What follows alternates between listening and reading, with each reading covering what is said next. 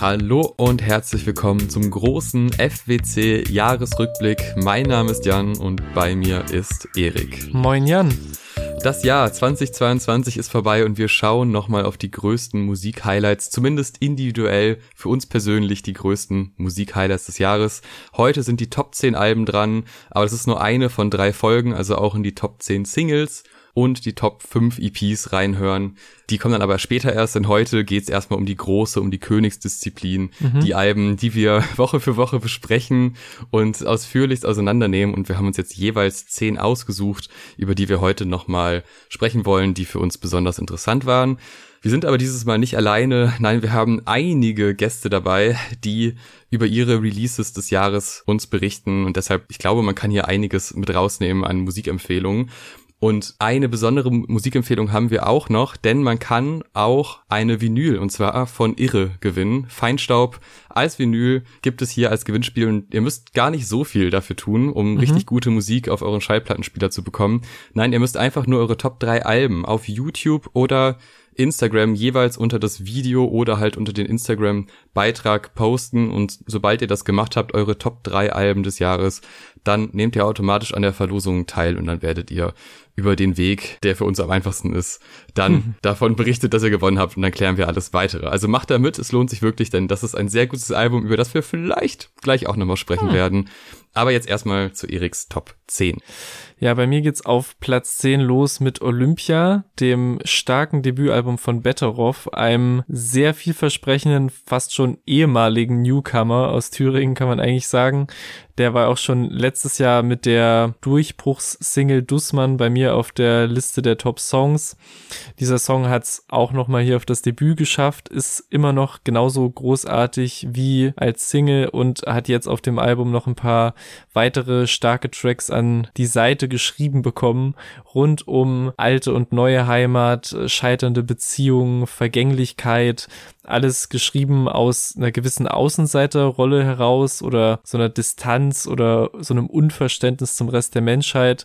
Trotzdem ist der Sound des Albums ein bisschen poppiger geworden, hat sich mehr geöffnet und sich gleichzeitig irgendwie seine textlichen Eigenheiten und zum Teil sehr bedrückenden Bilder bewahrt, was finde ich eine gute Mischung ist und ein rundum solides Debüt mit äh, vielen bewegenden Momenten, die dann am Ende in der großen, ich sag mal, seiner Stand jetzt Springsteen Springsteen-Hymne bis zum Ende münden, wo quasi die alte Frage nach der ewigen Liebe aufgestellt wird, die auch wenn alles andere vorbei ist, noch besteht. Das könnte alles immer ein Tick zu kitschig werden. Er schafft es aber meiner Meinung nach clever, das zu umgehen, hat mit Olympia ein starkes Debüt abgeliefert, das eigentlich alle Vorschusslorbeeren einlöst für mich, aber vielleicht noch ein bisschen höher auf dieser Liste wäre, wenn sich quasi dieses Olympia-Titelkonzept mehr durchs ganze Album gezogen hätte hätte.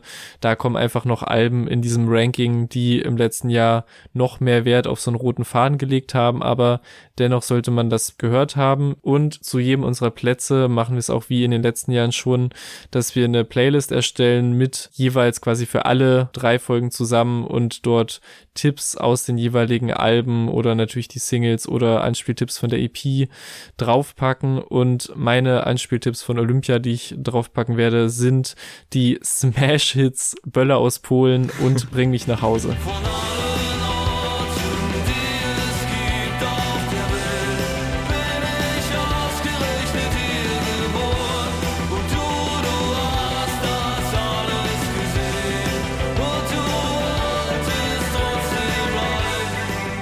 Mein Platz 10 ist Wet Leg mit dem gleichnamigen Album Wet Leg. Vielleicht etwas überraschend, weil über das Album haben wir gar nicht geredet, was auch daran liegt, dass ich es erst so ein paar Wochen später entdeckt habe und dann mit dem Song, der auch auf die Playlist kommt, Chase Long. Äh, und zwar gar nicht auf der Studio-Version, sondern von so Festival-Auftritten. Einfach random ein YouTube-Video mit einem Festival-Auftritt angeklickt mhm. und dachte, ah, wie sympathisch sind die denn? Und dann immer und immer wieder andere Videos von denen geguckt, auch von diesem Auftritt, also beziehungsweise auch von diesem Song auf unterschiedlichen Festivals. Und das war irgendwie so schön, weil man hat so eine Steigerung auch bei denen und auch beim Publikum und was die Interaktion angeht.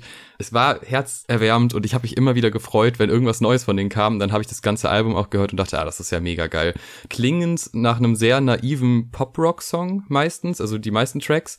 Aber diese Naivität und dieses Beiläufige, das beißt sich eigentlich mit den Inhalten, weil im Endeffekt wird sehr schön dargestellt, wie komisch Männer sind Frauen gegenüber und was für absurde Männerbilder es gibt oder Frauenbilder von Männern es gibt.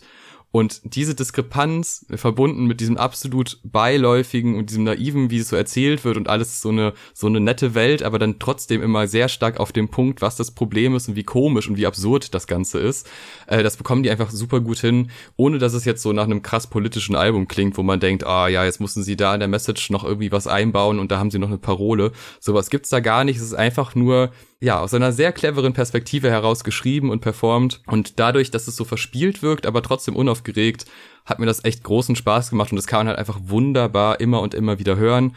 Äh, deshalb eben auch, ja, wahrscheinlich die Single, die so hervorgestochen ist, äh, wie eben schon erwähnt. Und Your Mom auch noch dazu, weil das ist ein Track, der hat dann doch so einen kleinen Edginess-Faktor mit diesem sehr langen Schrei. Aber alles rundherum ist halt einfach sehr gelungen. Da, das ist so schön, weil da merkt man so, das ist quasi Radiomusik, aber die lassen sich dann nicht nehmen, noch so die ein oder andere Würze reinzubringen, wo du denkst, ja, ist eigentlich ein bisschen drüber, aber für Leute wie uns funktioniert das dann halt wunderbar.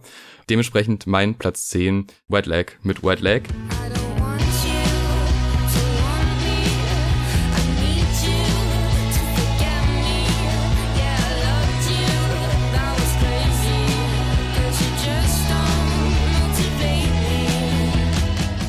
Und jetzt kommen wir auch schon zu unserem ersten Gastbeitrag, denn David vom Rap-Stammtisch wir freuen uns sehr, dass er was äh, abgeliefert hat. Der letzte Juice-Redakteur, der Mann, der lange Zeit noch für die Juice geschrieben hat, wo es leider schon kurz vorm Ende war und ja auch dann ganz zu Ende ist. Aber diese Geschichte hat wahrscheinlich jeder unserer ZuhörerInnen schon mal mitbekommen. Aber er hat ein Album sich ausgesucht, was tatsächlich auch bei mir in Frage kam, es dann aber eventuell in eine andere Kategorie geschafft hat. Mhm. Und das Album hat auch nichts mit Rap zu tun, aber das erzählt ihr euch am besten selbst. Jo, lieber Favorite Worst Cast, ihr habt nach dem Lieblingsalbum von 2022 gefragt und obwohl ich hier irgendwie als Vertreter vom Rap-Stammtisch auftrete, ist das bei mir tatsächlich kein Hip-Hop-Album, sondern es kommt von Black Country New Road mit ihrem Album Ends From Up There und kann eher Richtung Post-Punk, Art Rock und Chamber Psych verortet werden. Wer sich schon so ein bisschen mit der Londoner Musikszene, speziell der Südlondoner, beschäftigt hatte, ist vielleicht schon mal über das Label Speedy Wonderground gestoßen, wo die Band ihre Anfänge genommen hat und die ersten Singles rausgebracht hat und meiner Meinung nach seitdem immer besseres Material veröffentlicht hat, mit jedem Release einfach besser geworden ist und das ist dann im letzten Jahr eben geendet im Ends From Up There Album, dem zweiten vollen Album, was die Band rausgebracht hat, die zu diesem Zeitpunkt aus insgesamt sieben Leuten besteht und neben klassischen Instrumenten wie eben Gitarre, Bass, Schlagzeug, Synthesizer auch ähm, Geige und Saxophon mit reinbringt und eine so detailvolle Instrumentierung auf diesem Album, auf den wirklich epischen zehn Songs vollbracht hat, wie ich es lange schon von der Band nicht mehr gehört habe.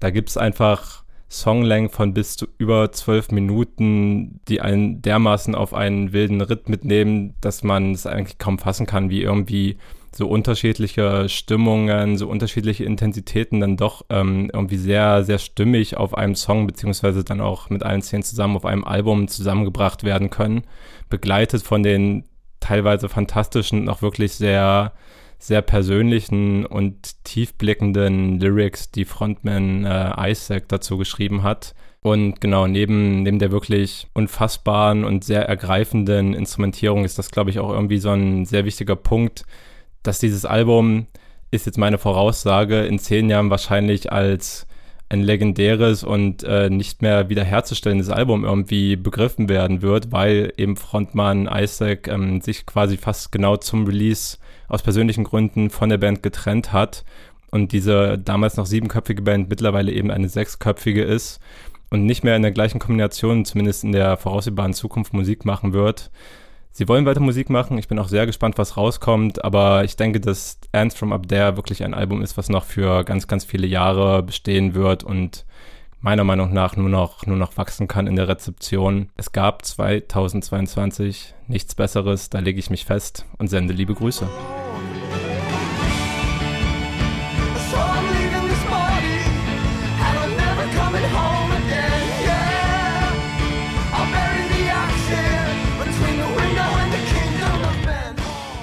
Shoutout David, vielen Dank für den Beitrag. Ich muss echt Asch über mein Haupt sagen, ich habe das Album jetzt auch erst in der Vorbereitung für dieses Ranking zum ersten Mal gehört. Ich weiß auch nicht, wie ich das geschafft habe, das vorher nicht zu hören, weil es auch von so gut wie der, jeder Seite mir reingeschleudert wurde. Kann halt auf jeden Fall auch bestätigen, dass diese reiche Instrumentierung auf jeden Fall auch einen riesen Reiz davon ausmacht und das halt wirklich so ein Zusammentreffen von ganz vielen Emotionen auch dadurch allein ist, ne, weil irgendwie auch Saxophon und Geige irgendwie so ein, gerade auch wenn auch so Drums dazukommen, was eher chaotisches hat, aber trotzdem irgendwie zusammenspielt, also genau wie es erwähnt hat. Und ich hatte wieder so einen äh, goldenen ersten Mal Album hören Moment, wo ich dann bei mir in der Nähe auf dem Nachhauseweg das Album zum ersten Mal gehört habe und dann miterlebt habe, wie die Ampel ausgefallen ist und ich tatsächlich im Chaos dieses Songs, ich kann nicht mehr genau sagen in welchem, aber in so einer relativ turbulenten Schlussphase, wo auch alles nochmal so zusammenclasht, einfach nur fünf Minuten lang an dieser Kreuzung stehen geblieben bin und zugeschaut habe, wie jetzt dieses Chaos funktioniert und währenddessen halt so diese äh, siebenköpfige Band zu hören und wie da diese ganzen Sachen zusammenlaufen und auch irgendwie was Chaotisches haben, was aufgeht. Ich fand das wieder, ich mag so Momente einfach und da hat das Album dann halt auch entsprechend gezündet. Deswegen, ich hatte das erst vor kurzem, diese Erleuchtung, aber kann mir auch vorstellen, das auf jeden Fall noch weiter zu hören und fühle auf jeden Fall, warum es ein Top-Album des Jahres ist und deswegen auch zu Recht drin. Und ich hätte dieses Album gerne noch viel öfter gehört. Ist auch eigentlich eine gute Überleitung zu meinem neunten Platz, weil der ist quasi eigentlich Platz eins auf dieser wie viel lieber hätte ich das noch viel öfter gehört Skala, nämlich Rosalias fantastisches Motomami Album, das mich im Frühjahr und Sommer absolut in den Wahnsinn getrieben hat, so eine der wildesten Hörerfahrungen meines Jahres war, mich beim ersten Mal irgendwas zwischen überfordert und geflasht hat und deswegen eigentlich dabei sein musste auf der Liste ich habe natürlich wegen meiner Spanisch-Unkenntnis kaum ein Wort verstanden, aber akustisch trotzdem alles mitgenommen, was man mitnehmen kann. Also die unterschiedlichen Rhythmen und Genres, die stattfinden, ihr Stimmeinsatz zwischen himmlischen Balladen, die einem so rein vom Hören ihrer Stimme manchmal Tränen in die Augen treiben, oder zumindest ging es mir so, bis halt zu diesen absolut verzerrten, abgehackten, halb gerappten Passagen, wie auch auf dem Opener Saoko und auch die fantastische Produktion, die halt über nur, in Anführungszeichen, tolle Instrumentals hinausgeht, sondern auch ihre Stimme verformt und zerstückelt und verheddert. Und diese Kniffe gibt's halt immer wieder auf dem ganzen Album, auch mit perfektem Autotune-Einsatz, manchmal auch an Stellen, wo man sie gar nicht, wo man das gar nicht erwarten würde. Es werden mir auch Reggaeton-Rhythmen so schmackhaft gemacht wie selten eigentlich. Und eben auch diese zum Teil unfassbar weirden Twists und Momente, gemessen daran, was sie halt für ein Popstar ist und was für eine Riesenpräsenz sie hat. Und das halt durchgehend trotzdem frickelig und experimentell wirkt, ohne halt die Catchiness zu verlieren. Das ist alles sehr, sehr detailverliebt gemacht, auch mit kleinen Credits und süßen Momenten, unter anderem von unserem lieben James Blake auf Diablo oder mhm. einem Pharrell Williams, mal mit deutlich hörbarem Einfluss wie auf dem Titeltrack, mal ein bisschen subtiler und das macht, finde ich, Motomami für mich auch so stark. Es überzeugt so mit seinen gewaltigen und auch ganz ruhigen Momenten und wird mich, glaube ich, 2023 jetzt in diesem Jahr immer noch dazu einladen, so in beide dieser Welten einzutauchen und einfach noch viel, viel mehr zu entdecken, was da überhaupt verbuddelt liegt. Und meine beiden Songs, die ich da exemplarisch auf die Playlist packe, sind auch einmal der wunderbare Slowbanger Candy und der flexende Chicken Teriyaki, der einen danach so in zwei Minuten einmal komplett auf links dreht.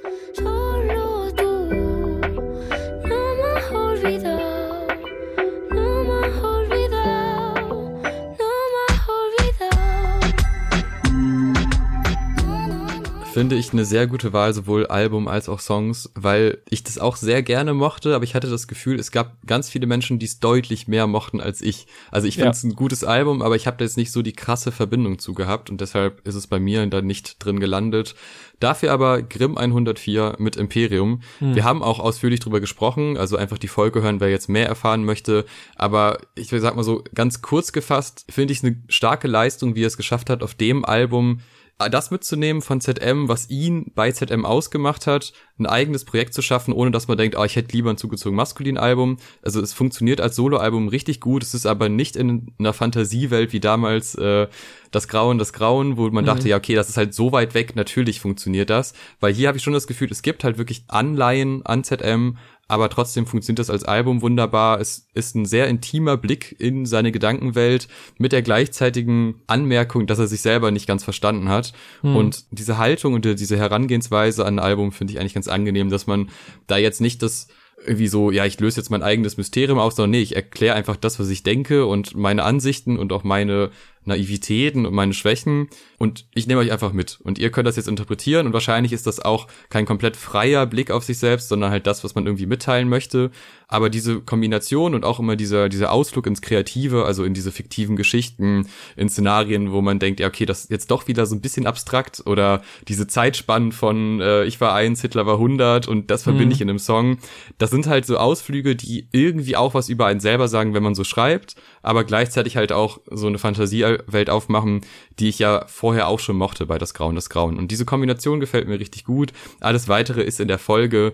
Einziger Kritikpunkt vielleicht noch. Ich finde, es gibt nicht so wirklich ein einheitliches Soundbild. Also, wenn ich das Album quasi bei Spotify öffne, dann denke ich immer, also habe ich keinen Sound im Ohr. Das habe ich bei eigentlich relativ vielen Alben, dass ich das mit irgendwas verbinde. Und das habe ich hier nicht. Aber jedes Mal, wenn es dann läuft, bin ich total hyped. Mhm. Und vor allem das Versprechen, ein, äh, ein Track mit einer sowohl einer Szene in einem Verhör als auch einer Geschichte vorher, die ganz anders anfängt mit ich schau, ich zieh um, äh, Trennung und ich bin woanders und dann passiert aber was im Leben und äh, die, der, dieser ganze Prozess, der sich dann in dieser ersten Strophe aufbaut und dann in der zweiten in so einem Verhör und dadurch irgendwie so eine Verbindung schafft zwischen zwei Erzählweisen zu einer Geschichte, gefällt mir richtig gut, sollte man mal gehört haben.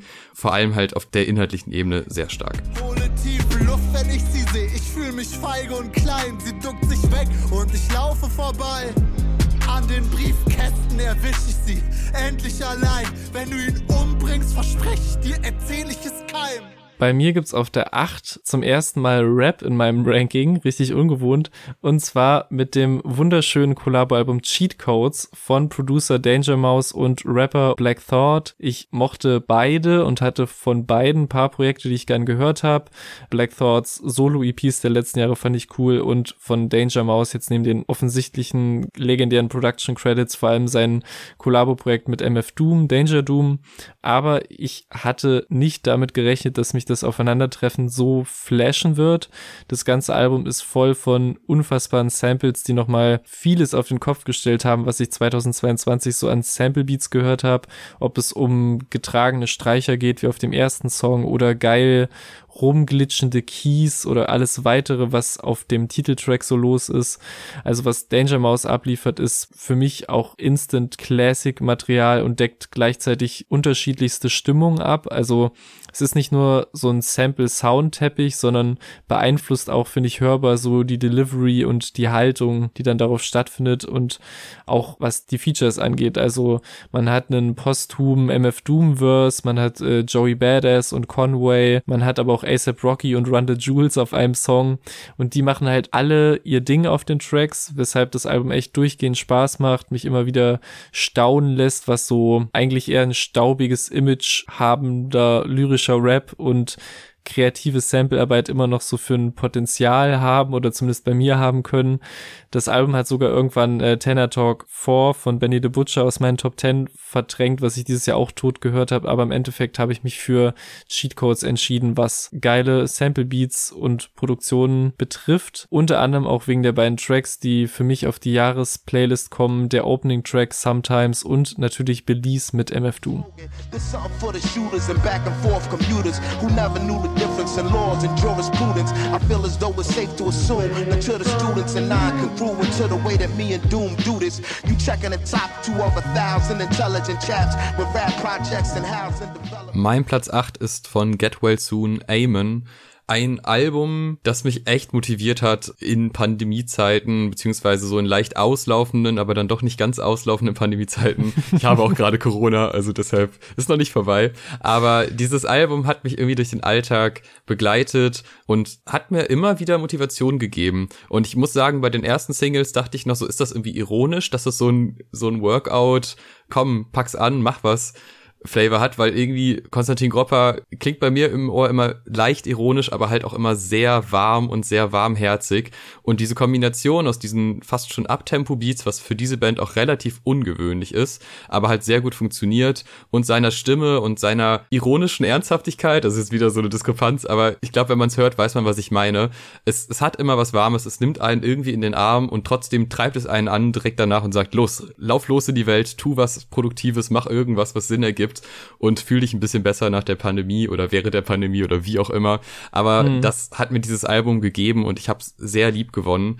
Und vor allem, obwohl es an so vielen Stellen dann doch relativ simple Popmelodien hat und dann eigentlich für Get Well Soon Verhältnisse sehr klare Strukturen hat, gibt's halt immer wieder Harmonien und Spielereien in den Beats, in den Instrumenten, in seiner Stimme. Irgendwo versteckt sich immer was, was man sehr lieb gewinnt, auch beim zehnten, zwanzigsten Mal hören. Und deshalb ist dieses Album auch einfach sehr hörenswert und wiederholenswert. Und für mich der Track, der es am besten zusammenfasst, der es aber, glaube ich, weil ich mich so Spotify aufrufen traue, gar nicht so weit nach vorne geschafft hat, ist Isle of Humans, ein Track, mit so einem Frage-Antwort-Spiel aus seiner Stimme und einer Frauenstimme, die dann sehr hoch antwortet. Und in der zweiten Strophe wechselt dann aber diese Frauenstimme in Bläser. Und das ist so ein geiler Effekt und es ist so catchy. Also ich bin da wirklich sehr, sehr zufrieden mit. Das äh, war einer meiner Lieblingstracks des Jahres, der es jetzt aber halt in die Albumfolge geschafft hat, weil das Album halt als solches auch wunderbar ist. Zusammen mit My Home is My Heart, wahrscheinlich so der offensichtlichste Hit. So ein weitgehender Song mit so einem breiten Soundbild, das ist echt schön, den zu hören und deshalb große Empfehlung, hört da mal rein. Gerne erst immer in die Playlist und dann später ins ganze Album. Das können wir auch generell einfach empfehlen.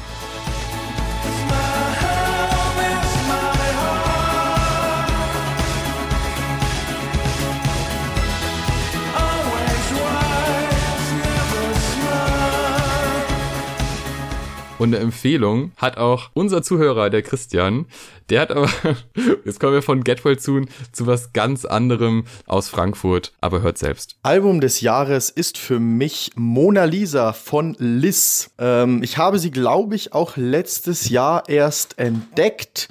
Und ähm, ja, lustigerweise ist es eigentlich wie bei vielen, ähm, die aus dieser Richtung kommen, ist auch, war auch bei Haftbefehl so, am Anfang tut man sich schwer und ist vielleicht ein bisschen vor den Kopf gestoßen, ähm, ob der ja, Brachialität, aber und ähm, das ist ja, hat sich ja bei Hafti auch bestätigt. Im Endeffekt, ja, besticht es einfach durch Authentizität und vor allem auch ja, Emotionen. Also ich würde sagen, ähm, auf dem Album Mona Lisa ist wirklich ähm, alles dabei. Du hast ähm, Banger wie Mona Lisa, du hast aber auch ähm, ja also härtere Sachen zum Verdauen wie Skyline Stories mit Schwester Eva, aber trotzdem auch ja fast schon Balladen möchte man sagen ähm, mit Lichter beispielsweise oder ähm, Alleinsein. Lizzie Liz, Frankfurts Queen, auf jeden Fall für mich Album des Jahres. Wenn der Banker legt eine Linie in einem Maybach, kurz nachdem er halbes holt, Straßenecke mein Park, rollt auf Chef FM mit mir ein, zwei Kros, steige aus dem Benz in einem Eintracht-Trikot, Jogger ist von Adidas. Ja, danke Christian für den Beitrag. Ich kann zusätzlich zu dem Album und Liz auch nochmal sagen, sie ist mir im letzten Jahr vor allem als Gast der wundersamen Rap-Woche, Rest in Peace an dieser Stelle, oh ja. äh, im Gedächtnis geblieben, wo sie auch äh, einen sehr sympathischen Eindruck gemacht hat und ich ehrlich gesagt darüber auch so ein bisschen mehr Interesse an ihrer Musik bekommen habe. Eigentlich ist es ja bei vielen oft andersrum, aber ich äh, fand es eine sehr interessante Person und kann die Folge auch empfehlen. Und ich sag mal so, Fans der wundersamen Rap-Woche sollten vielleicht sowieso dranbleiben, als ob die nicht eh unseren Podcast hören, ist ja klar. Aber ähm, mit unterharten Rap gibt es auch auf meinem nächsten Platz der Nummer 7, dem tollen Freddie Gibbs Album Soul Soul Separately über die letzten Jahre hinweg immer eine sichere Bank gewesen mit starken Releases, meistens in fester Kollabo mit Producern, ob die beiden eigentlich auch schon als moderne Classics gehandelten Alben mit Madlib, Pinata und Bandana oder das letzte Album Alfredo zusammen mit Alchemist, das ihm 2020 sogar eine Grammy-Nominierung eingebracht hat. Das neue Album hat zwar keinen festen Producer-Partner, aber dafür einfach ein Riesenfeld an tollen Produzenten. Madlib, Alchemist, Kate Ranada, DJ Dahi, Boy Wonder, Justice League oder eben James Blake. Ja. Wieder mal. die das ganze Album wirklich halt zu dem gemacht haben, was es ist. Ein wilder Ritt durch die unterschiedlichsten Stimmungen, durchweg stabil produziert mit einem Freddie Gibbs, der mal witzige Sprüche klopft, mal tiefe Einblicke gibt, mal ein bisschen zu schief mitsingt, aber immer auf einem durchweg gut gerappten Niveau. Dazu gibt's noch so eine lose Rahmenhandlung im namensgebenden Triple S Hotel und zusammengehalten von so mal ein bisschen, mal sehr lustigen Skits und so kleinen Gastauftritten. Es ist jetzt kein richtiges Konzeptalbum in dem Sinne, aber ich finde, es funktioniert auf die Art und Weise und auch die musikalischen Gäste sind größtenteils in Topform und machen ihr Ding. Ob es eine Kelly Price ist auf dem Intro-Song, ob Pusha T, Rick Ross, Scarface auf dem allerletzten Song und meiner Meinung nach auch Moneybag Yo. Natürlich ist auch so die ein oder andere lowe Bar dabei und Offset verkackt bisschen sein Part und ich finde, es gibt auch sympathischere Interlude-Gäste als einen Joe Rogan. Aber das sind halt so Kleinigkeiten, die das Album jetzt nicht höher in mein Ranking einsteigen lassen haben, aber zum Großteil ist es eben ein hochwertig produziertes, sehr unterhaltsames Rap-Album mit auch dem ein oder anderen Gänsehautmoment. Für die Playlist empfehle ich Lobster Omelette mit Rick Ross, der so eiskalt auf diesen Song reinkommt und ich weiß nicht, wenn das Maybach Music Intro reinfadet und so ein bisschen aufgestückelt wird. Immer Gänsehaut und Dark Hearted, der von James Blake produzierte Track, der Freddy mal auf einer ganz anderen Art Instrumental zeigt und das auch fantastisch aufgeht und auch recht viel gehört wurde, wenn man so über die Streams des Albums hinweg schaut, was man sicher aktuell nicht so verkneifen kann irgendwie. Und da war ich auch positiv überrascht, okay, es ist anscheinend auch gut angekommen, die Kombi Freddie Gibbs und James Blake. Dirty 30 in my hand, DEA detective that got me cuffed on that ambulance. Nigga ain't no solving no murders, welcome to murderland. Send a hit and scratch off a hit, bitch, I'm the murder man. Pray the Lord put his hands on me. And I know I took a risk with this shit when I put my hands on it. Mein Platz 7 kommt aus Schweden und ist deutlich rotziger als die Alben, die wir vorher besprochen haben. Und zwar die Viagra Boys mit Cave World. Es geht eigentlich um die Evolutionsgeschichte. Wenn man es so richtig hochgestochen sagen möchte, ist es ein Album über die Evolutionsgeschichte des Menschen und die Frage, macht das alles Sinn, so wie wir das hier machen, oder ist das Quatsch und wo sind Leute vielleicht hängen geblieben in der Evolution und was könnte man daran besser machen? Aber das ist auf eine so rotzige Art und Weise vorgetragen, dass es irgendwie vielleicht beim ersten Hören gar nicht so auffällt, dass es darum geht und eigentlich ein sehr gutes Thema, weil die Herangehensweise einfach zu catchy ist. Da sind so Soul-Jazz-Elemente teilweise eingebaut, wo du denkst, wo kommen die denn jetzt her? Was macht denn die Trompete jetzt auf einmal? Was macht denn das Blasinstrument da? Und wieso passt das so gut zu diesem wirklich gröhlenden Typen, der eigentlich die ganze Zeit entweder einen anschreit oder so klingt, als hätte er gar keinen Bock. Aber diese Mischung und das immer auf so einem, auf so einem tanzbaren, obwohl es nicht zwingend dazu einlädt, aber trotzdem ist man die ganze Zeit irgendwie im Groove drin und denkt mhm. sich, boah, das ist so catchy, das ist so gut. Ja. Also ein mega gutes Album, was es fast noch weiter nach oben geschafft hätte, gäbe es da nicht noch sechs Alben, die ich noch mehr gehört hätte. Aber diese Band auch erst dieses Jahr für mich entdeckt und deshalb direkt lieb gewonnen und sehr weit oben im Ranking unter anderem durch die Tracks Ain't No Thief und Troggly Dial, was ein, boah, das sind einfach, das sind beides richtige Hits. Das kann man nicht anders sagen, die funktionieren von vorne bis hinten, die sind total unterhaltsam. Nach jedem Refrain freut man sich auf den nächsten Refrain, um nochmal einfach einzelne Worte mitzusingen und in jeder Strophe, gerade bei Ain't No Thief, hat man mindestens einen Lacher, obwohl man es schon 20 Mal gehört hat, weil man denkt, es ist immer noch so witzig, wie er das vorträgt.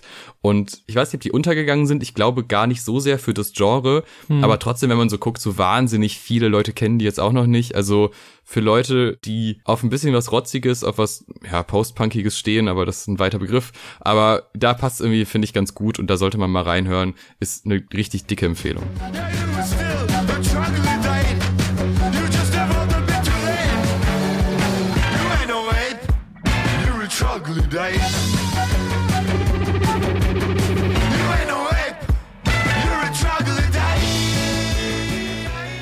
Du hast mich auf jeden Fall positiv beeinflusst, was das angeht. Ich habe auf jeden Fall reingehört, auch sehr viel Spaß gehabt, auch mit den von dir erwähnten Tracks.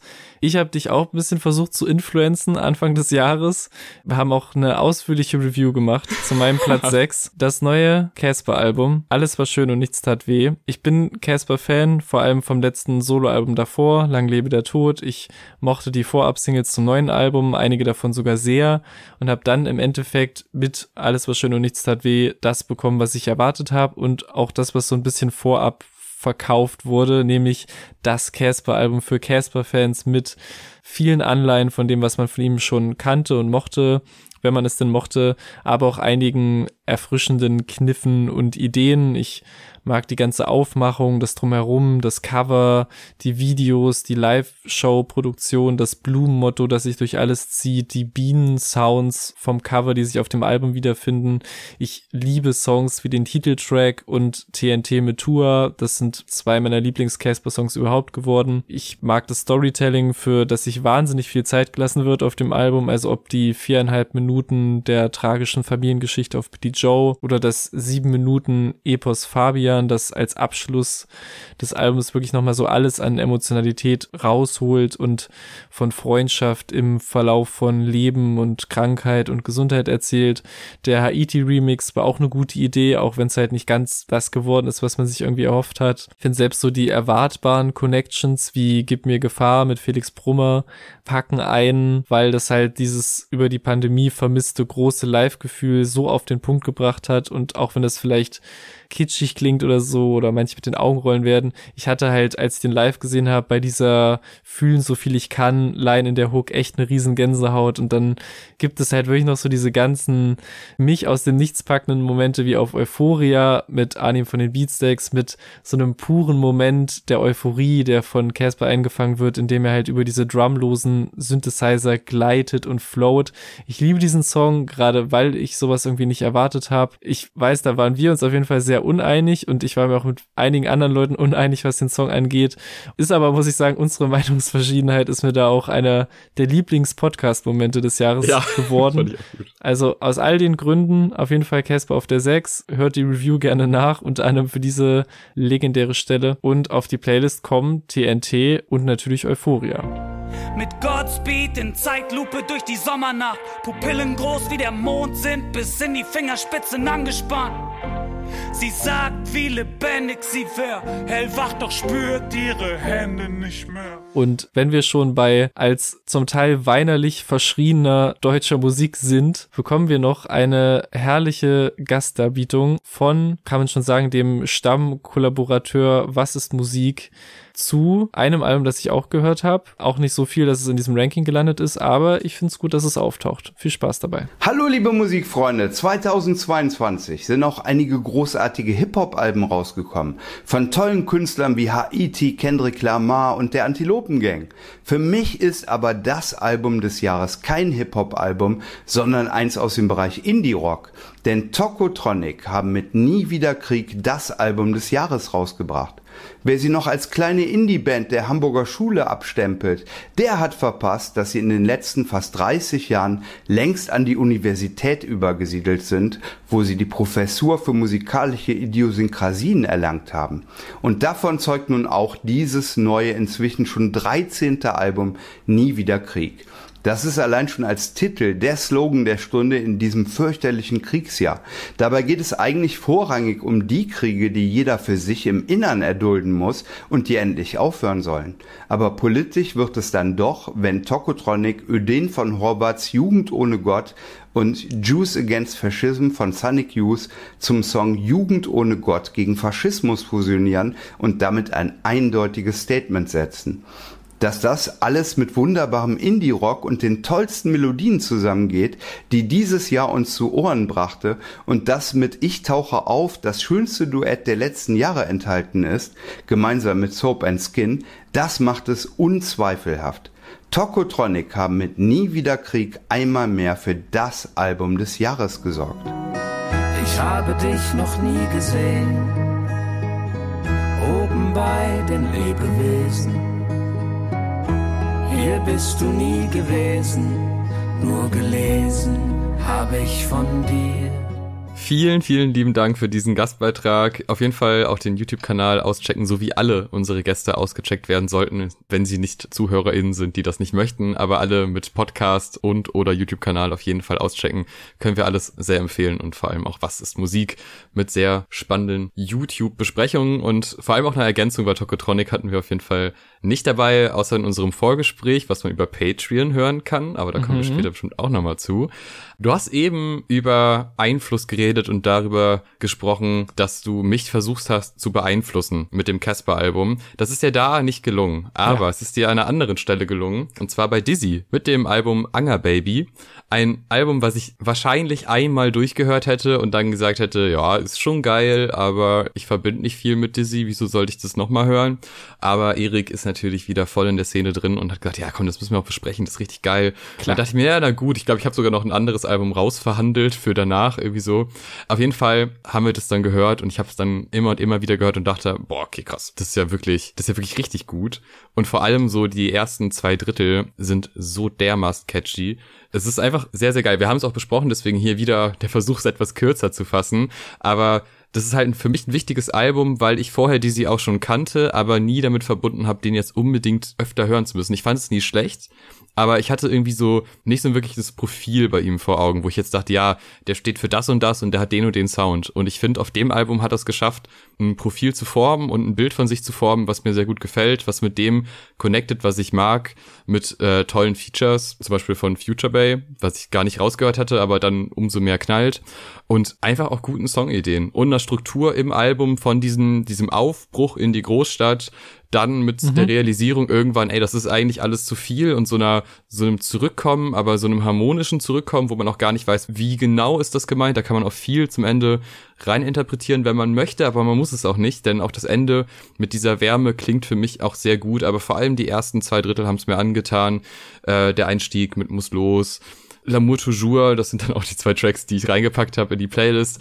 Die verbinden für mich so das Musikalische, was so die Gesangspassagen angeht, aber auch diese Elemente von Rap im Zusammenspiel mit Beat, ohne dass es zu oft wechselt. Also man hat da eigentlich ein sehr klares Pattern, aber das wird so konsequent durchgezogen für nicht so lange Tracks, dass es halt ziemlich gut funktioniert und deshalb äh, sollte man dieses Album gehört haben, aber wir haben es ja auch schon sehr ausführlich besprochen damals. Gigi D'Agostino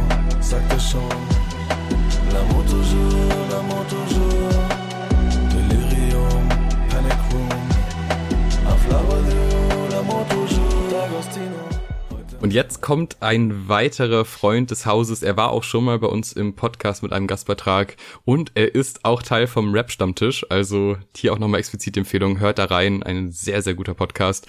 Leo vom Rap-Stammtisch hat auch was, ich würde mal was Rap-Nischiges dabei, was ich tatsächlich auch noch nicht so auf dem Schirm hatte. Hört da gerne mal rein. Hallo lieber Favorite Worstcast. Ich freue mich, dass ihr euch auch dieses Jahr anhören wollt, was mein Lieblingsalbum des Jahres war. Grundsätzlich bin ich ja ein großer Fan von Rap und äh, dessen Facettenreichtum, den er sich in den letzten Jahren erarbeitet hat. Jedoch hat mich dieses Jahr insbesondere ein Ab Album abgeholt, das ich wahrnehme als ein Album, das ganz klassisch an einem Rap-Album dran ist. Das heißt organische Beats, straight gerappt, ohne Effekte und sonstiges und textlich sehr nah bei sich und seiner Welt stehend. Das Album, von dem ich spreche, nennt sich Karussell und der Künstler ist B. Bilbo, ein Debütalbum des Hamburger Rappers, der im Jahr zuvor noch mit äh, Master Nigel eine Collabo EP oder Collabo-Album, weiß ich gerade nicht mehr, veröffentlicht hat und dieses Jahr endlich ein eigenes Album veröffentlicht hat, das mich total positiv überrascht hat und mich super mitgenommen hat. Es ist ein Album, das lässt sich von vorne bis hinten komplett super gut durchhören. Es, der Rapper Bilbo nimmt uns mit auf sein Karussell, auf seine Reise und äh, es macht ganz viel Freude, ihm zuzuhören, wie er rappt und wie es äh, musiziert ist. Dazu lässt sich auch noch anmerken, dass das Album komplett von dem Kü- Künstler Pars produziert ist, der ganz organische Beats äh, dazu steuert und auch hier und da ein Instrumental-Solo eingebaut hat, das wirklich wahnsinnig, mich wahnsinnig berührt und mir wahnsinnig Freude macht, immer zuzuhören. Ich will nicht zu lange reden, aber falls ihr es noch nicht gehört habt, liebe Hörerinnen und Hörer vom Favorite Worstcast, hört euch unbedingt mal dieses Album an von diesem Künstler. Karussell B. Bilbo. Ich glaube, wir werden in den nächsten Jahren noch viel Freude an ihm haben und viel gute Musik hören. Macht's gut und liebe Grüße. Ciao. 990 auf meinen Schuhen, trage ne 550 dazu, brauche dich nicht, brauch nur die Crew, haut rein, trotz viel Tattoo, mach was ich will, kenn kein Tabu, Streifen sind weiß, Sirene Blue, ich lasse sie labern, redet nur, mach keine Misch, ich trinke pur. Ich habe mein Girl im Arm, 180 Autobahn.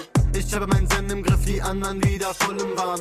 Ich habe meinen Plan im Kopf, für den Kreis, nicht für die Zahlen. Und du hast nichts im Griff, dein ganzes... Ja, danke an Leo für den Beitrag. Ich habe das Album davor ehrlich gesagt auch nicht auf dem Schirm gehabt, habe jetzt im Nachhinein reingehört und habe auch gesehen, nochmal vielleicht als speziellerer Tipp, natürlich das Album zu hören und auch in die Podcast-Folge vom Rap-Stammtisch reinzuhören, wo Ja. der Künstler selbst zu Gast war und sich zu seinem Album geäußert hat.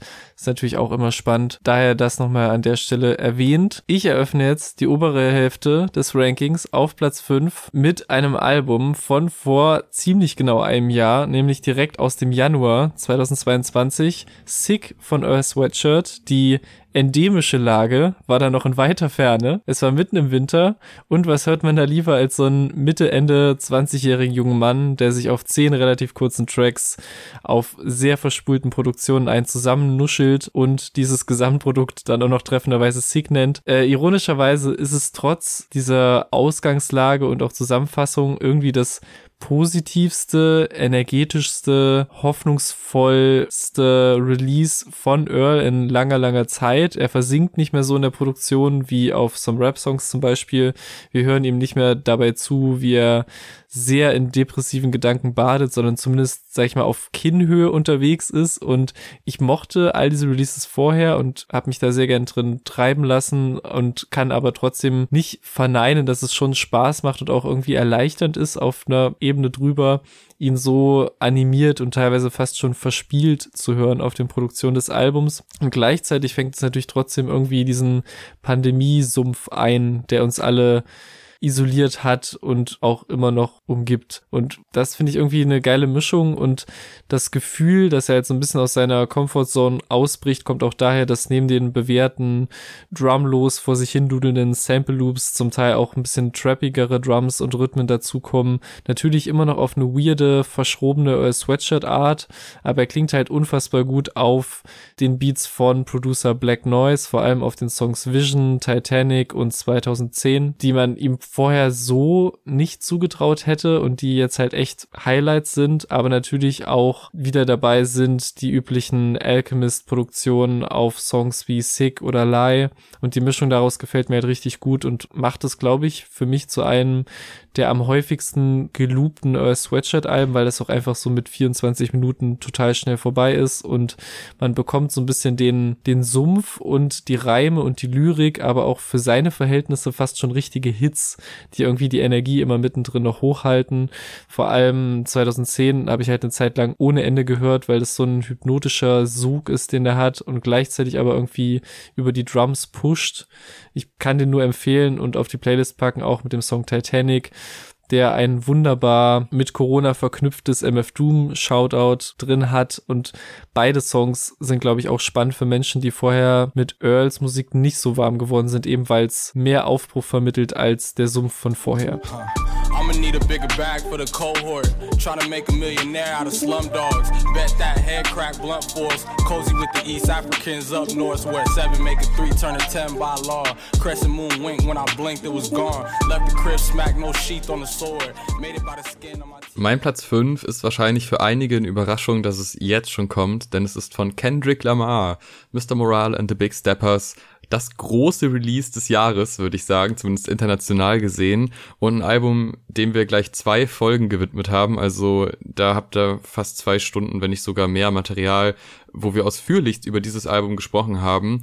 Ähm, es ist im Endeffekt eine Therapiestunde, die sehr offen ist und die sehr damit spielt, dass ein Künstler sich quasi uns vorstellt mit seiner Gedankenwelt und auch mehr oder weniger mit der Begründung, wieso so lange nichts kam und wieso jetzt sowas kommt. Weil wahrscheinlich ist bei keinem Künstler auf der Welt die Erwartungshaltung größer als bei Kendrick Lamar, weil die letzten Alben alle in ihrer Disziplin sau stark waren und Mhm. auch dieses Album ist in seiner Disziplin sehr, sehr gut und auch sau stark. Aber ich finde, und das kann man dem Album schon so ein bisschen anmäkeln, es gibt Lowlights auf dem Album. Deshalb ist es nur nur auf Platz 5, weil normalerweise ist so ein Kendrick-Album fast schon eine sichere Nummer 1. Aber sowas wie Purple Hearts oder Worldwide Mhm. Steppers hat bei mir einfach nicht zu 100% funktioniert. Und trotz der Idee des ganzen Albums und des Konzeptes und auch dem Spielen damit, dass es ein bisschen wehtun muss und dass man mal von einem Beat leicht genervt wird und dass man mal einen sehr langen Part hat von ihm, weil es halt nun mal so ist, weil es halt eben nicht so abgerundet ist wie Damn. Trotzdem hat es halt an ein paar Ecken nicht funktioniert, aber alles andere sind halt einfach große Momente. Und dieser Künstler, wenn er droppt, das ist einfach ein großer Moment in einem Jahr und das halt nicht nur für uns beide, sondern halt auch für eine sehr große rap-affine Szene weltweit. Und dementsprechend hatte ich dann auch beim mehrfachen Hören richtig Spaß und bin Track für Track immer wärmer damit geworden. Und jetzt ist es am Ende Mhm. auf Platz 5 gelandet, auch gemessen halt an der eigenen Erwartungshaltung. Und mein Track auf dem Album, der mir besonders gut gefällt, wo vielleicht auch manche Leute sagen, also es gab wirklich tiefgehendere Tracks auf diesem Album, wieso ausgerechnet der, weil er einfach geil klingt, weil er Spaß macht und weil Kodak Black schon lange nicht mehr sowas Gutes abgeliefert hat und Kendrick irgendwie auch abliefert mit was auch immer. Ich weiß nicht, was es genau ist, aber es ist der Track Silent Hill, wo ich auch sehr ausführlich versucht habe zu analysieren, wo die Verbindung zwischen Videospiel und Song ist. Also da gerne auch mal die Folge Ja. hören, um diese krude Theorie ausführlichst dargestellt zu bekommen, die am Ende wahrscheinlich nicht ganz so viel Sinn macht, aber selbst wenn es keine krasse, verkopfte Silent Hill Anspielung ist, ist es immer noch ein sehr, sehr starker Track. Can't hide behind your money, dog. A week or two, I meditate on running lost. Swerve, swerve, swerve, shake the currents off. Das Witzige an meinem Platz 4 und dem anschließenden fantastischen Gastbeitrag ist, dass diese beiden irgendwie untrennbar zusammenhängen für mich. Es geht um das neue Album des australischen Produzenten Flume mit dem Namen Palaces. Ich bin sehr großer Fan von ihm seit dem selbstbetitelten Debüt. Wir haben es heute irgendwie mit selbstbetitelten Alben von vor Mm. zehn Jahren ist es mittlerweile her. Ich glaube, es ist nicht ganz so lange her, dass ich es entdeckt habe, also so acht oder sieben Jahre. Aber das hat auf jeden Fall meinen Musikgeschmack so im elektronischen Bereich sehr, sehr mitgeprägt. Damals halt vor allem mit relativ late backen Beats immer ein bisschen angewobbelt und angewonkt, aber mit den Jahren und der Diskografie wurden seine Produktionen einfach immer größer und größer. Und er hat auch einfach ein tolles Feld an Kollaborateuren nachzuweisen aus der Rap- und Producer-Welt. Also er ist in beiden irgendwie groß genug, um die krassesten Kombis hinzubekommen. Und so diese Steigerung erreichte für mich absurderweise den Höhepunkt in so einem relativ flapsig daherkommenden High. Das ist Flumen-Mixtape von 2019, was auch eine unserer ersten Reviews damals war. Ich liebe das, weil es einfach so eine experimentelle Off-the-Wall-Produktionskette einfach ist, die auch zusammengemixt ist, halt wie ein Mixtape mit heftigen Übergängen und das ist halt, es hat so harte Drops, aber auch gemixt mit ganz vielen harmonischen Momenten und meiner Meinung nach hat er das alles, was er jetzt so in seiner Reise mitgenommen hat, auf Palaces gechannelt mit wahnsinnig verspielten und harten Momenten, aber auch toll aufgehenden Harmonien, quasi so ein bisschen das Beste aus allen Welten davor. Der Opener heißt Building ist direkt eins der Highlights mit einem Gänsehautmoment nach dem nächsten. Also Build-up und Drop an sich sind krass, aber auch die kleinen Details und einfach so diese Texturen von diesen Synthesizern. Es klingt nach einem wahnsinnig schwurbeligen Wort, aber man fühlt einfach total viel von dem, was da stattfindet, auch wenn es sehr künstlich klingt. Und ich war immer wieder berührt und wollte gleichzeitig einfach diese Produktionsdateien und Stamps und Spuren sehen, weil ich es einfach nicht fassen konnte, was ich da gerade höre. Auch die Features auf dem Album sind toll. Also eine Caroline Polacek auf Sirens liefert einfach so eine gottesgleiche stimmliche Performance ab, gebündelt mit super harten Drums. Das muss man gehört haben. Das ist mein einer Playlist-Pick und Heiß Building, den ich eben schon erwähnt habe. Es gibt noch viel mehr dazu zu sagen, aber worauf ich am Anfang eigentlich äh, hinweisen wollte, ich habe den Release des Albums irgendwie komplett verpennt und wurde ausgerechnet durch eine Insta-Story des Mannes daran erinnert, den wir jetzt hören werden. Es ist der einzig wahre Mauli, mit dem ich die Liebe zu diesem Album teile und auch den einzigen großen Schwachpunkt, den ich ihm jetzt übrig lasse zu droppen. Aber hört selbst Mauli mit seinem Beitrag zu Palaces und einer herrlichen Anekdote. Ja, hallo Erik und moin Jan. Ich äh, bin Mauli und wollte gern etwas beitragen zu eurer Album des Jahres Folge, weil das bei mir ganz, ganz eindeutig ist und mit ganz weitem Abstand das Palaces Album von Flume. Ich hatte Flume vorher überhaupt nicht auf dem Schirm. Ich wusste, es gibt diesen Disclosure Remix von ihm. Aber den kannte ich auch eher so aus Videos, wo der benutzt wird als Sound. Also das war jetzt auch nicht, dass ich diesen Song gepumpt habe oder irgendwas.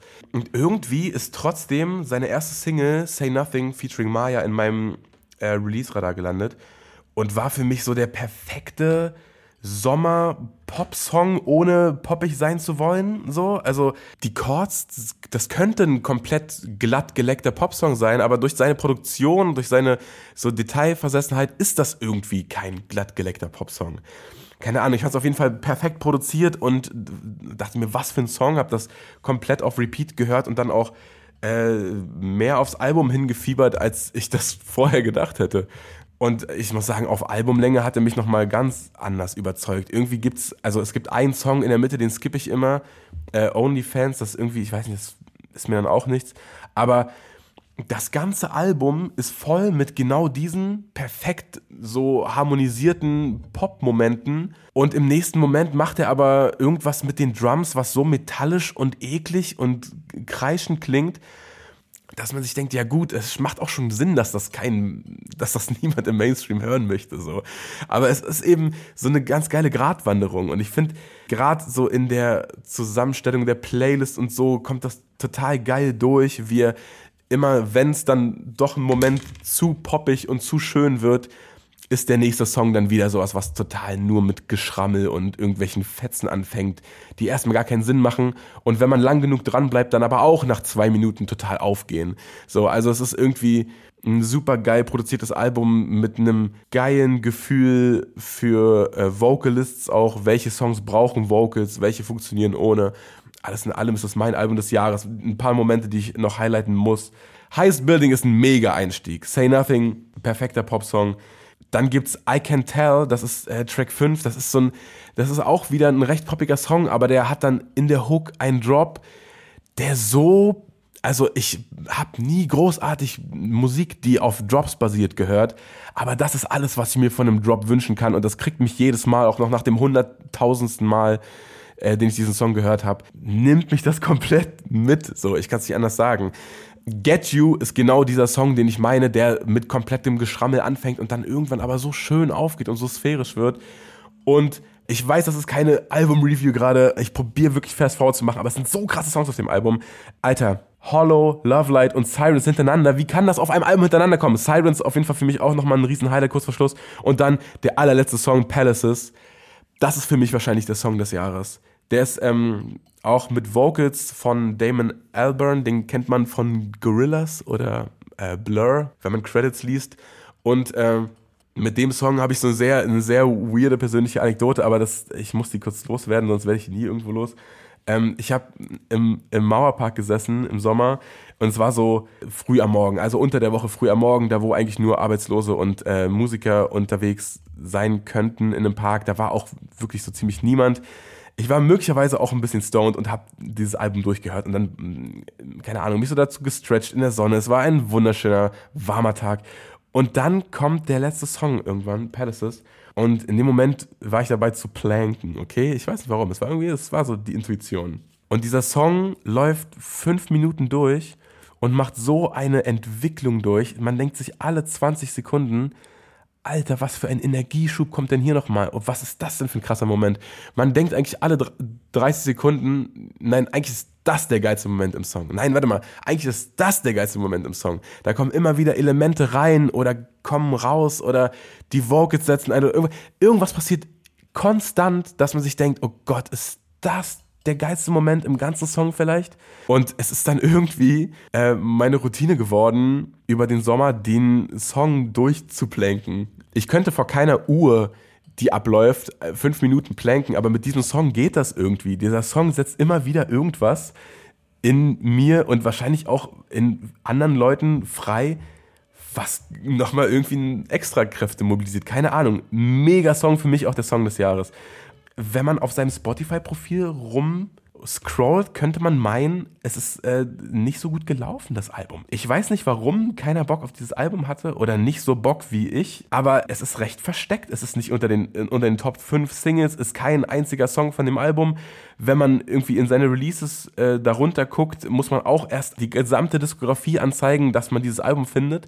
Es ist irgendwie nicht das gewesen, was die Mehrheit von ihm wollte oder keine Ahnung. So, vielleicht kann ich das nur so feiern, weil ich ihn vorher nicht gefeiert habe und ich dachte, hey, Flüm muss doch jetzt wieder diesen Rup, Rup, Rup Sound machen. Ich weiß es nicht. Es ist auf jeden Fall ein unfassbar geiles Album und ich kann jedem empfehlen, das durchzuhören. Sobald äh, mein Weihnachtsgeld da ist, werde ich sowas von eine äh, ne, Pro-Patreon-Mitgliedschaft kaufen, damit ich mir so eine, äh, so eine extra Review zu dem Flume-Album äh, wünschen kann. Ja, Mann. Auf jeden Fall war das mein Extendo-Beitrag äh, zu den Alben des Jahres. Ich hoffe, es sprengt den Rahmen nicht. Und äh, ja, bis nächstes Jahr, oder? The countdown to the big show.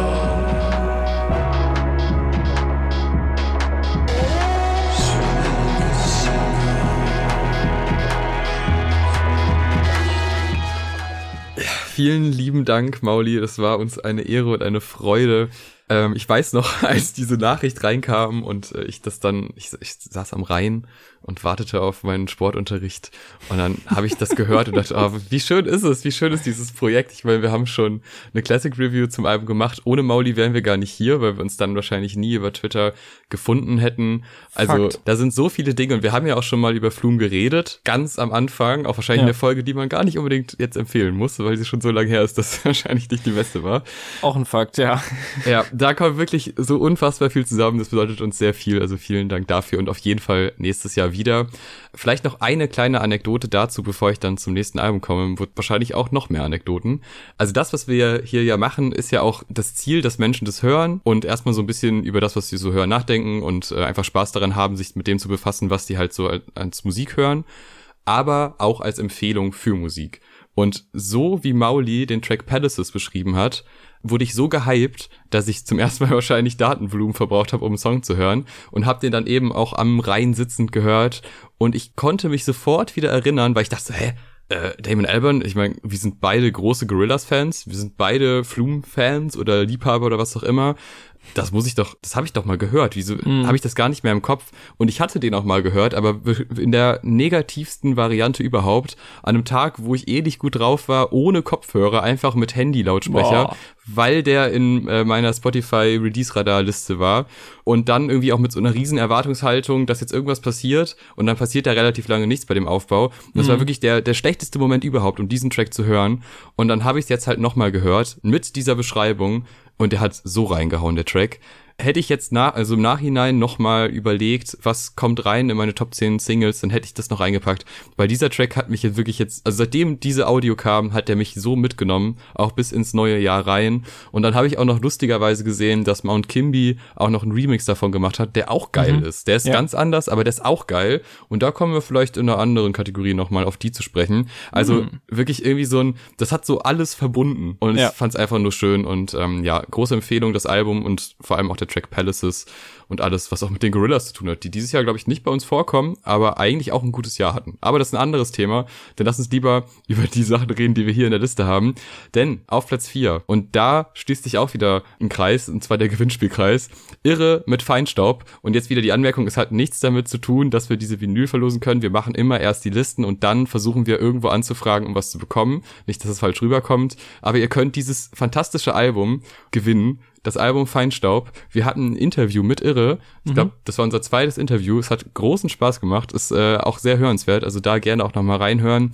Und alles, was wir da Positives gesagt haben, das haben wir nicht positiv gesagt, weil wir Irre mögen und ein Interview mit ihnen hatten, sondern weil wir das wirklich so empfunden haben. Ja. Und ich war wirklich umgehauen, weil das eigentlich nicht der Sound ist, den ich suche in Musik. Also diese Art von deutschen es ist ja nicht mal Rap, es ist ja eigentlich fast schon Pop, aber halt so ein Nischenpop, würde ich sagen. Sehr angenehm, total verkopft, also mit so vielen Metaphern und so vielen abstrakten Bildern, die aber trotzdem irgendwie Sinn ergeben und einem zumindest ein Gefühl vermitteln. Alles super spannend, schön produziert von Cap Kendricks. Also da stimmt wirklich ganz, ganz viel. Es hat, mhm. nimmt sich Zeit für die Beats, es nimmt sich Zeit für Übergänge. Ja. Es wirkt sehr geschlossen in sich, also es wirkt wirklich von vorne bis hinten rund und es hat aber trotzdem Highlights wie die Tracks Laufmaschen und 40 MG, aber eigentlich noch ein paar mehr. Ja. Aber ich habe mich jetzt für die beiden entschieden, weil man die wunderbar hören kann. Und was Irre da so mit Harmonien macht, wie er betont, wie er einzelne Silben lang zieht, dann wieder kurz fasst, Das ist alles sehr verspielt, es macht alles sehr viel Spaß und es ist ein wirklich tolles Album. Und klar ist das jetzt irgendwie krass, das von Kendrick Lamar zu packen, aber für mich persönlich, und das sind ja hier persönliche Listen, hat mir das Album dieses Jahr tatsächlich mehr gegeben. Und gerade auch in der Zeit, wo ich meine Bachelorarbeit zu Ende geschrieben habe, habe ich das rauf und runter gehört und dachte irgendwie, ja, das, das treibt mich an, das, das bringt mich durch den Tag. Und das macht mich zwar schon ein bisschen melancholisch, aber auf die schöne Art und Weise. Und deshalb mein Platz 4, Irre mit Feinstaub. Entschuldigung, schreiben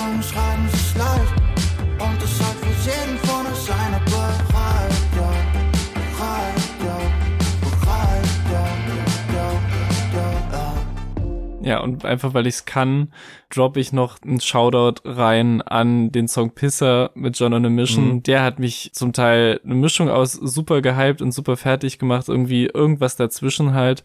Aber ich äh, konnte jetzt die Möglichkeit nicht entgehen lassen, den nicht auch nochmal in dieser Folge zu shoutouten. Und witzigerweise, du hast es schon erwähnt und es ist jetzt auch keine Riesenüberraschung, vermutlich mein Platz drei, der nächste im Ranking. Wir haben auch zwei fette Reviews zu beiden Albumhälften gemacht und du hast eben auch schon mal länger drüber geredet. Es ist Kendrick Lamar Lamars Mr. Morale and the Big Steppers ein klassisches Konzept-Doppelalbum, wie es im Buche steht, mit einer coolen Storyline rund um Therapiesessions und demzufolge einen mehr denn je noch reflektierenden Kendrick, der so tiefgehende Stories und Verletzungen aufarbeitet, dass es vielen sogar eine Spur zu unangenehm und zu weird wurde, was für mich eigentlich fast ein Kompliment an das Album ist. Es musste am Anfang auch oft die Kritik sich gefallen lassen, dass es eigentlich sehr wenig Replay-Value hat. Und klar, ein Großteil der Songs sind jetzt keine riesen Hits, aber wenn ich allein an so all die Momente denke, auf Momente-Basis, die man auf dem Album so mit ihm durchlebt und die es eigentlich auch nur sehr, sehr selten in diesem Genre gibt, zumindest auf seinem Level, also ob das jetzt ein Mother I Sober ist, Father Time, We Cry Together, Savior, das sind alles rein emotional Song des Jahres Contender und wenn man dann noch so die catchy Momente von Silent Hill N95 und mittlerweile bei mir auch Count Me Out und Die Hard noch dazu zählt, dann kommt schon irgendwie so eine Rundum-Experience zusammen, die es so mit all ihren Facetten echt selten gibt und man hätte auch fast eine Top 10 Song-Erfahrung des Jahres, wenn man so will, zusammen ausschließlich mit Kendrick-Songs und allein deshalb musste das Album als Album für mich mindestens in die Top 5, nicht ganz nach oben, weil dafür gibt's dann eben doch ein bisschen was zu kritisieren. Purple Hearts vor allem. Für Details kann man natürlich auch gerne nochmal die Reviews nachhören. Das hat auf jeden Fall sehr viel Spaß gemacht, das Album durchzugehen, aber es ist auch danach nochmal ein bisschen gewachsen tatsächlich und zu Recht bei uns beiden ist im Ranking. Mein Playlist-Pick ist Father Time, weil wie das Sample reinkommt und auch inhaltlich, was alles ausgepackt wird, flasht mich immer noch wie beim ersten Hören. past them streets. My life is a plot, twisted from directions that I can't see. Daddy issues all across my head. Told me fuck a foul, I'm teary eyed. Wanna throw my hands, I won't think out loud, a foolish pride. If I lose again, won't go in the house. I stayed outside. Und jetzt sind wir am Treppchen, zumindest auch bei mir angekommen. Deins war ja gerade schon mit dem ersten Platz belegt. Bei mir ist es O7 O Shake mit You Can't Kill Me. Mhm. Was für ein unfassbares Album. Wenn man irgendwie Kummer hat oder sich irgendwie mit dem Thema Liebe befassen möchte oder einfach Euphorie empfinden möchte, obwohl man gar nicht in dieser Emotion steckt, aber einfach denkt, ja, ich kann mich da musikalisch irgendwie hintransportieren, dann sollte man dieses Album hören. Ich meine, sie hat es schon mal gemacht, aber was sie da jetzt wieder rausgezaubert hat, ist wirklich unfassbar. Ich kann auch gar nicht nachvollziehen, wie sie das schafft, weil eigentlich ist das Thema so plump, weil es geht immer nur um Emotionen. Es geht immer nur eigentlich um eine Verbindung zwischen zwei Menschen. Irgendwas steht dazwischen, irgendein neues Bild wird aufgemacht. Das klingt grob gesehen alles so plump, aber das ist für mich wirklich eine spirituelle Reise und ich bin kein Mensch, der, was so Spiritualität angeht, dafür eigentlich empfänglich ist. Aber dieses Album ist wieder was anderes und es schafft für mich fast nur O7 O Shake. Das Ganze, neben dem, wie gut das ist, hat es auch noch abgerundet, dass ich halt auf dem Konzert war und mit zwei bis drei bis vier Gläsern Rotwein da stand und einfach glücklich war und dachte, wow, was ist das für eine Künstlerin? Wie verrückt ist es? Wieso sind wir in so einer kleinen Halle und nicht in der Lanxess Arena? Aber ich habe mich gefreut, weil die ist nämlich musikalisch gesehen nicht so gut. Mhm. Aber es war einfach, es war einfach ein rundes Erlebnis und dieses Album ist auch ein rundes Erlebnis und es bedeutet mir sehr, sehr viel und ich finde es irgendwie geil, dass sie sich so eine große Nische aufgebaut hat und auch fast schon ein eigenes Genre, weil ich das so schwer finde, das zu vergleichen mit irgendwas anderem. Auch wenn man jetzt sagen kann, ja, es liegt nur an ihrer Stimme, weil der Rest, den gibt's schon irgendwo anders auch. Aber diese Verbindung und diese Überzeugung für das, was sie tut, das finde ich, hört man aus den Tracks raus. Da wird sich nirgendwo irgendwie angebiedert. Da werden auch mal weirde Intros irgendwie verpackt. Da werden auch ganz oft Momente aufgebaut, die nicht wirklich eingelöst werden, sondern Mhm. einfach nur so vor sich hinlaufen. Aber wenn man dann zum ersten Mal das hört und so denkt, oh, eigentlich schade, dass da nicht mehr kommt, beim zweiten, dritten Mal hören denkst, ja, okay, aber genau so muss es sein. Genau da ist der Punkt. Mehr kannst du mir jetzt gar nicht geben, mehr will ich gar nicht haben. Und das ist irgendwie toll, weil das schaffen nicht viele KünstlerInnen. Und ich habe mich jetzt hier dafür entschieden, dass ich jetzt nicht sowas wie Web oder History nehme, auch wenn das fantastische Songs sind oder Blue Velvet, ein sehr melancholischer Track, Mhm. der eigentlich sich auch ein bisschen zu oft wiederholt, aber genau deshalb irgendwie Freude bereitet. Sondern ich gehe jetzt mit den Klassikern. Ich gehe jetzt mit Skin and Bones und Cocoon, weil das Ja. einfach, also Cocoon war mein Moshpit des Jahres, selten so viel erlebt und so viel gefühlt in einem Moment. Und Skin and Bones ist einfach so die Light-Single des Albums, äh, die man definitiv mal gehört haben sollte und der glücklicherweise doch der ein oder andere auch schon gehört hat, weil so ganz unerfolgreich war es jetzt nicht. Aber gemessen an dem, was ich da höre, denke ich immer, da muss doch mehr drin sein. Das müssten doch noch mehr Menschen hören. Wieso ist die nicht so groß wie The Weekend oder so? Was geht ab? Naja, Ja. aber für unsere paar HörerInnen können wir das sehr empfehlen und dann bleibt der Kreis klein bei schönen Konzerten und wir können zusammen in den Moshpit springen und danach ein bisschen weinen zu emotionaleren Tracks. It's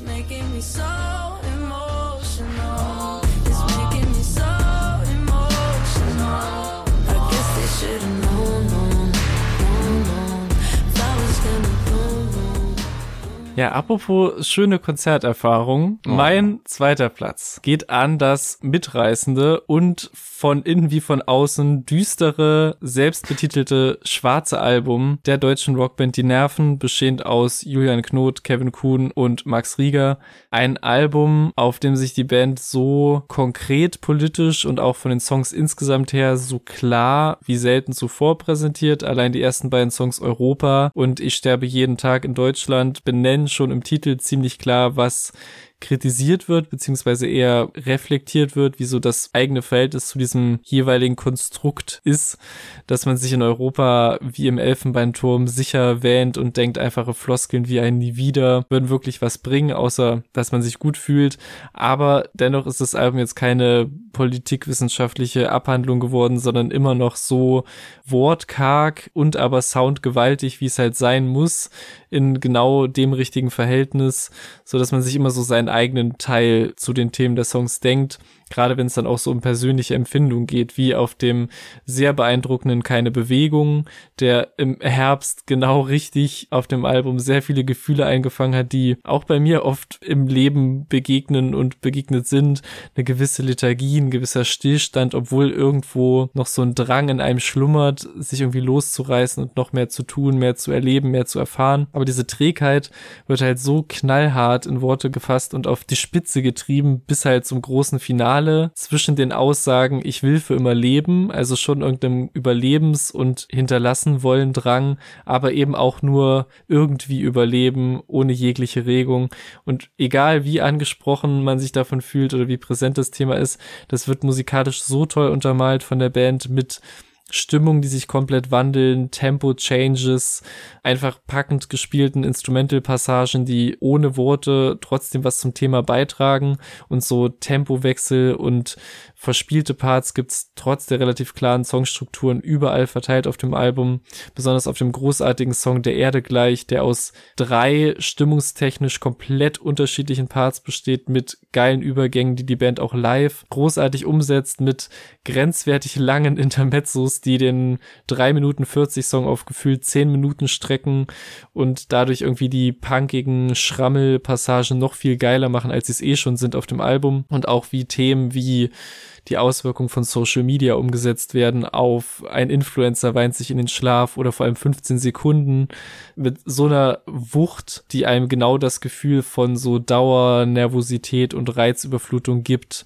was man manchmal hat und was auch textlich auf dem Song stattfindet und auch der Closer 180 Grad ist ein so schönes episches Ende, was es auch live war, so als letzter Song der letzten Zugabe. Ich habe es eben schon erwähnt, ist auch eine sehr empfehlenswerte Liveband, deshalb sind die, glaube ich, auch allein wegen der der Erfahrung sehr weit oben in mein Ranking gekommen und ich verbinde eines der unterhaltsamsten und lautesten Konzerte des Jahres mit ihnen. Das Album hat auch zehn Songs, von denen ich keinen kicken würde. Ist eine komplett runde Sache und war einfach perfekt, um sich so im Oktober da stimmungsmäßig reinfallen zu lassen. Da haben wir auch bei Patreon im Vorgespräch drüber gesprochen, sowohl Album, als es rauskam, als auch der Konzertbericht findet ihr dort, wenn ihr uns supporten möchtet. Äh, Und ich packe den Eröffnungssong Europa auf die Playlist.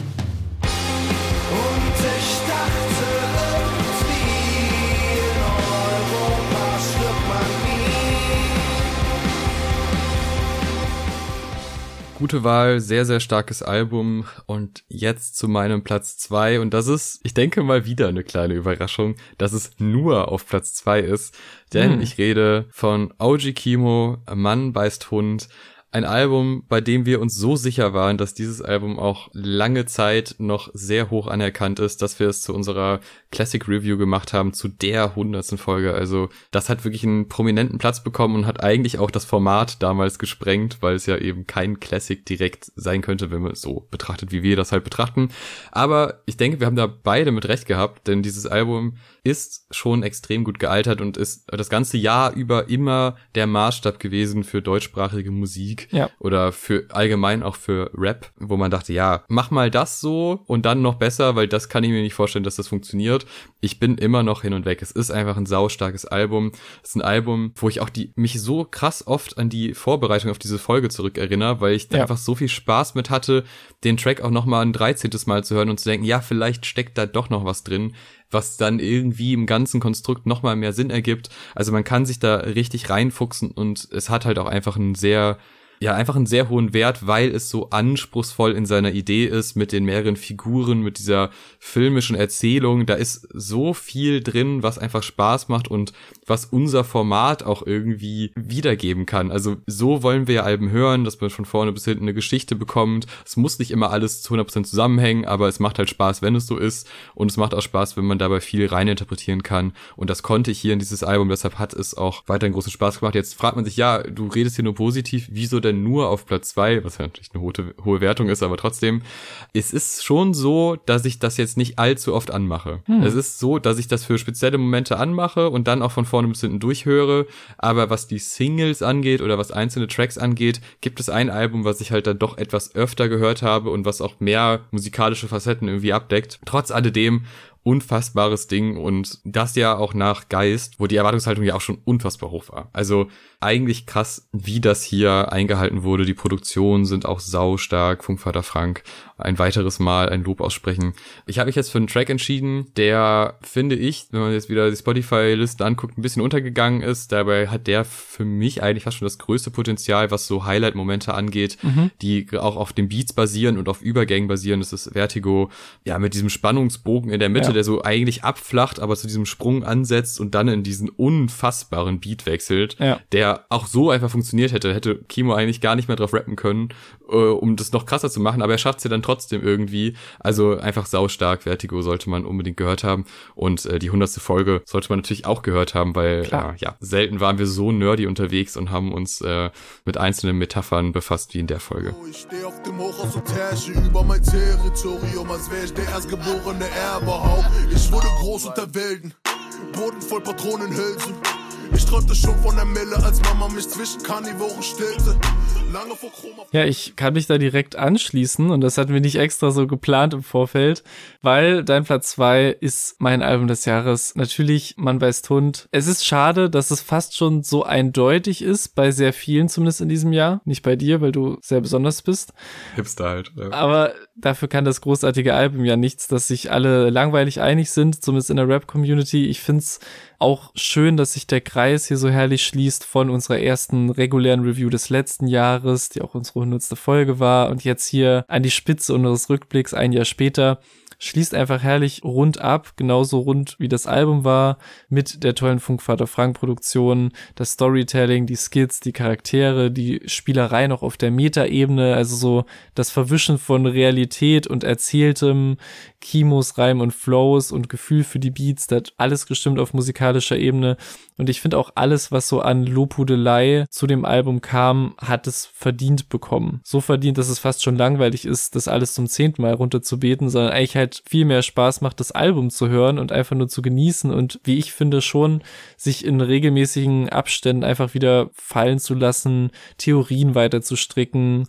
Das haben wir auch anderthalb Stunden lang gemacht in der Review und das ist einfach so das perfekte Album, um sich so darin zu verlieren und sich auch mit anderen auszutauschen, auch jetzt unabhängig von diesem Podcast und halt auch über äh, der Beat von XY ist krass hinaus, aber man kann halt auch neben den emotionalen Brocken, finde ich schon, und der linearen Album-Experience auch so Banger wie Blanco oder Zilla oder Suplex oder auch Vertigo, finde ich, kann man schon rauspicken und unabhängig von diesem ganzen Story-Wahnsinn genießen, zumindest geht's mir so. Und deswegen funktioniert das halt auch auf so vielen Ebenen gleichzeitig. Es ist super verkopft, aber in erster Linie macht's einfach eine große Freude beim Durchhören.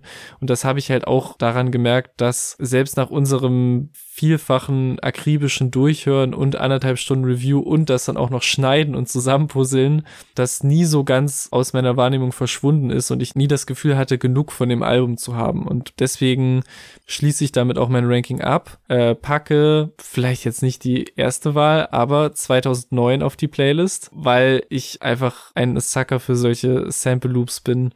Und ich bin jetzt natürlich sehr gespannt, welches Album das alles, was wir jetzt nochmal zusammengequasselt haben, zum Jahresabschluss das nochmal überbieten konnte. White Tees und Swimming Shorts. Ich komm nicht über 30, als fahre ich innerorts. Die Hitze macht Sünder, Niggas sing wie Amy. Bitches droppen Babys wie ein blinder Storch. Ich häng aus dem Bett und mache Gangs als wie die Ginyu Force. Wir haben dazu tatsächlich eine Folge gemacht, obwohl ich glaube, dass das eine der Folgen ist, die eher weniger gehört worden sind. Ja. Leider, aber das lässt sich ja jetzt noch ändern. Vielleicht kann ich jetzt noch mal Werbung machen für Fontaines DC und das Album Skintifia.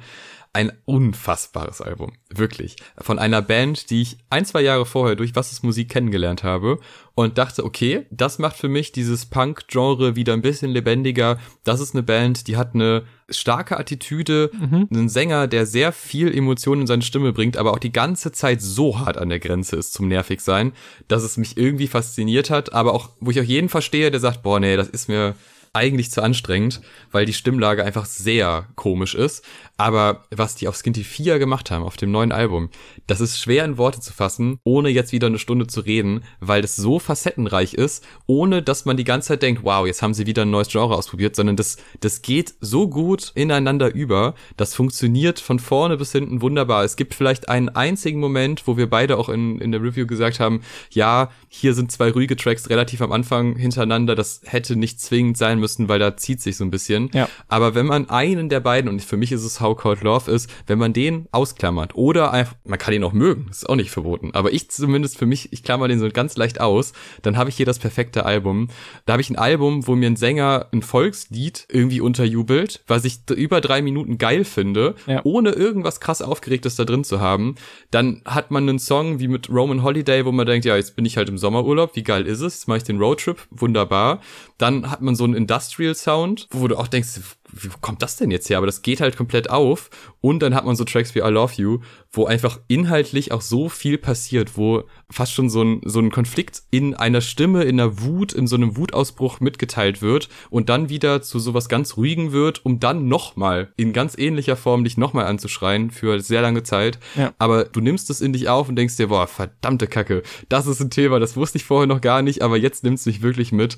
Und dann hat man noch so Tracks wie das Intro und das Outro. Und daran kann man, finde ich, auch ganz gut beschreiben, was diese Band besonders macht, weil das ist schon sehr gut, aber du musst dich erstmal trauen, ein Intro und ein Outro zu machen, vor allem das Intro, was eigentlich nur auf Wiederholung basiert. Ein paar Sätze werden wiederholt und dann kommt eine kleine Variation rein und dann werden die wieder wiederholt und nochmal und nochmal und nochmal. Aber mit so angenehm leichter, unaufgeregter Variation und einer konstanten Steigerung, dass es einen mitreißt. Und es ist für mich einer meiner Lieblingstracks, dieses Intro, wo man, das hätte ich beim ersten Hören habe ich gedacht, oh Gott, ich habe jetzt Erik überzeugt, dass wir über das Album sprechen und jetzt werden hier über vier Minuten werden einfach ein Satz wiederholt Mhm. und darüber sollen wir nachher reden. Aber genau das war richtig. Und ich fand es richtig schön, dass wir auch drüber gesprochen haben. Ja. Und es hat mich jetzt zum Ende des Jahres dann auch nochmal mehr überzeugt als Mann beißt Hund, weil ich es einfach viel, viel öfter gehört habe und auch in wirklich jeder Lebenslage hören konnte, weil für alles irgendwie was dabei ist. Ähm, ja, also bitte hört die Folge und hört vor allem auch dieses Album, weil das wirklich was Besonderes ist. Und wenn euch der Anfang, also hier Track drei und vier sind's, glaube ich, wenn euch die abschrecken oder wenn ihr sagt, ja, da, da zieht sich so ein bisschen, dann macht einmal den, den Skipper. Aber gerade auch, und das ist selten bei Alben, das letzte Drittel ist eigentlich das Stärkste.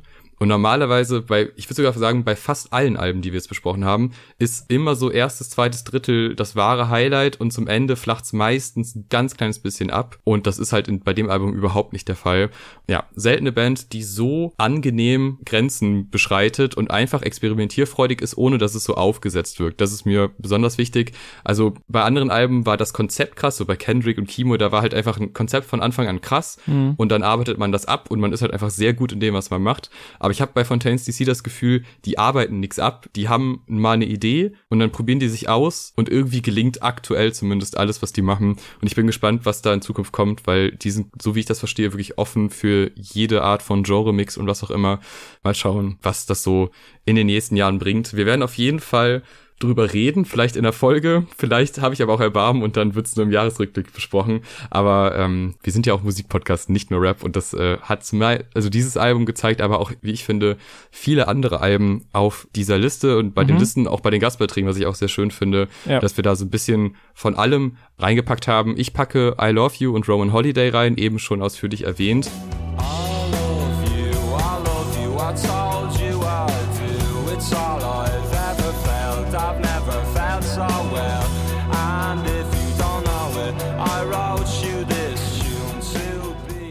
Und damit sind wir durch. Zweimal zehn Alben plus Gastbeiträge. Nochmal die Erinnerung, Gewinnspiel. Einfach drei Alben kommentieren auf YouTube oder auf Instagram aus dem Jahr 2022. Eure Top drei Alben.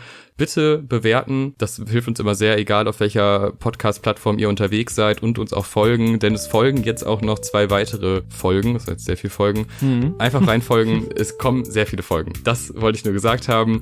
Es wird noch über die Singles oder die Songs geredet, über die EPs und Tapes. Also es gibt äh, sehr viel Content und wahrscheinlich auch nicht so viel kürzere Folgen als diese jetzt. Aber es war ein volles Jahr, es war ein schönes Jahr. Ja. Vielen, vielen Dank fürs Zuhören. Bis zum nächsten Mal. Ciao. Tschüss.